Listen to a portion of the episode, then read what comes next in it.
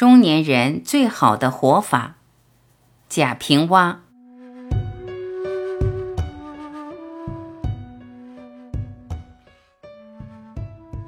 我今年五十岁，到了五十，人便是大人，寿便是大寿，可以当中说些大话了。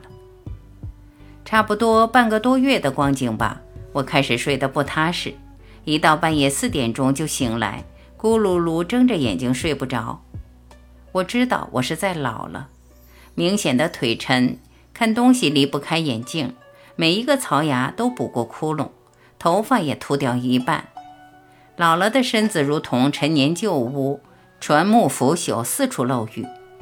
人在身体好的时候，身体和灵魂是统一的，也可以说灵魂是安详的，从不理会身体的各个部位。等到灵魂与身体分裂，出现烦躁。身体某个或几个部位肯定出了毛病。我常常在爬楼时觉得，身子还在第八个台阶，灵魂已站在第十个台阶，甚至已经坐在了屋里的椅子上。我真是害怕身体太糟糕了，灵魂一离开就不再回来，往后再不敢熬夜了。即便是最好的朋友邀打麻将，说好放牌让我赢，也不去了。吃饭要讲究，胃虽然是有感情的，也不能只记着小时候在乡下吃的汤面和土菜，要喝牛奶，让老婆煲乌鸡人参汤，再是吃海鲜和水果。听隔壁老王的话，早晨去跑步，倒着跑，还有蹲厕所时不吸烟，闭上嘴不吭声，勤搓裆部，往热里搓，没事就拿舌头抵着牙根汪口水。往有口水了就咽下去，级别工资还能不能高已不在意了，小心着不能让血压、血脂升高。业绩突出不突出已无所谓了，注意椎间盘的突出。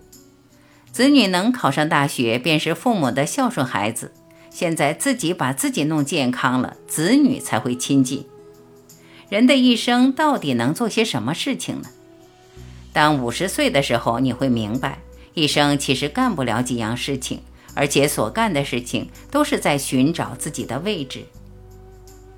性格为生命密码排列了定数，所以性格的发展就是整个命运的轨迹。不晓得这一点，必然沦为弱者。所以我很幸福地过我的日子，不再提着烟酒去当官的门上磨蹭，或者报上自己的字画求当官的辅政。当然，也不再动不动坐在家里骂官儿，官让干什么事偏不干，产固可耻，傲意非分，最好的还是萧然自远。别人说我好话，我感谢人家，必要自问我是不是有他说的那样好。与人轻我，肯定是我无可重处；若有诽谤和诋毁，全然是自己未成正果。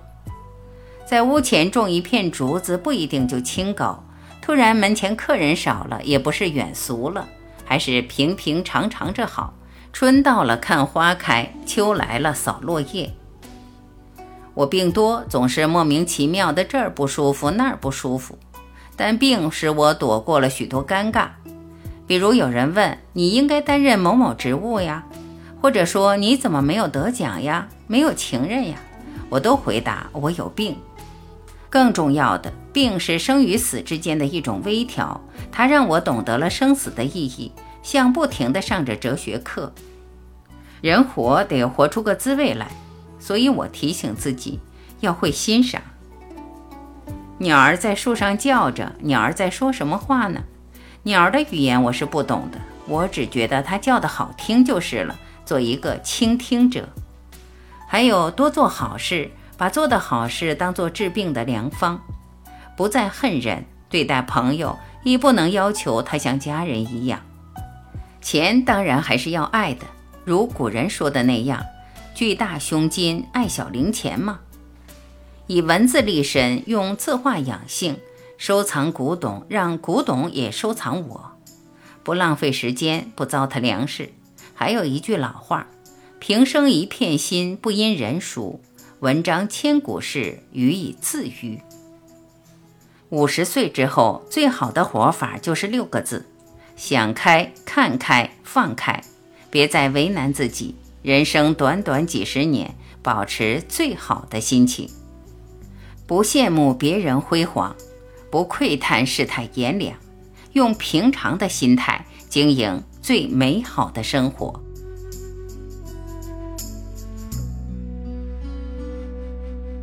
感谢聆听，我是晚琪，再会。